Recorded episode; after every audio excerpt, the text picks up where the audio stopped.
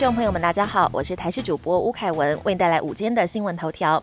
台湾本土新冠疫情稳定可控，长达两周，国内有望在三月重新开放双铁饮食，并将开放商务客来台缩短检疫天数。对于进一步解封开放，台大儿童医院院长黄立明研判，入夏前会以边境开放为主，七八月后会逐步有较明显的国内松绑措施，室内外的人数管制有望全面解除，十连制与疫调也可能退场。而且将不再走回头路，重新紧收的措施。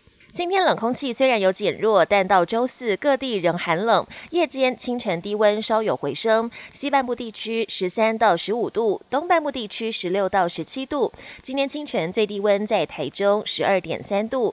受到华南云雨区的影响，今天基隆北海岸、宜兰地区及大台北、台中、南投、花莲山区有局部大雨发生的几率。代表台湾出征冬奥的竞速滑冰选手黄玉婷，先前不但穿中国队服，还称在主场比赛，争议的言行引发挞伐。对此，教育部长潘文忠也说重话：黄玉婷使用的补助训练经费来自人民的纳税钱，他应该记得自己代表国家。言行应该符合国人期待。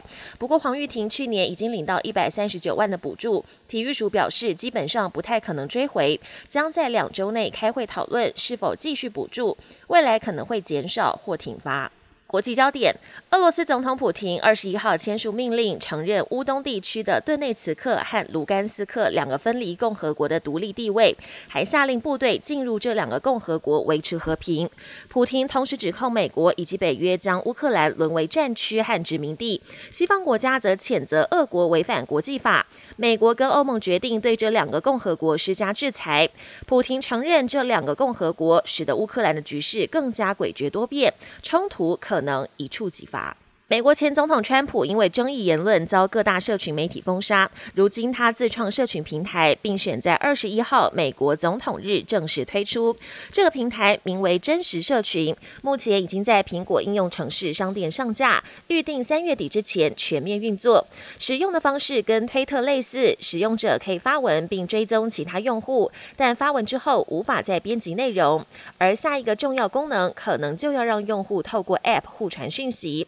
主要社群媒体封锁一年多后，川普渴望透过自创的平台再度吸引全球目光。什么体质的人比较容易被蚊子叮咬？到目前似乎没有定论。不过，美国的研究人员最新研究发现，蚊子在觅食的时候比较偏好颜色较深的目标，像是黑色、红色等。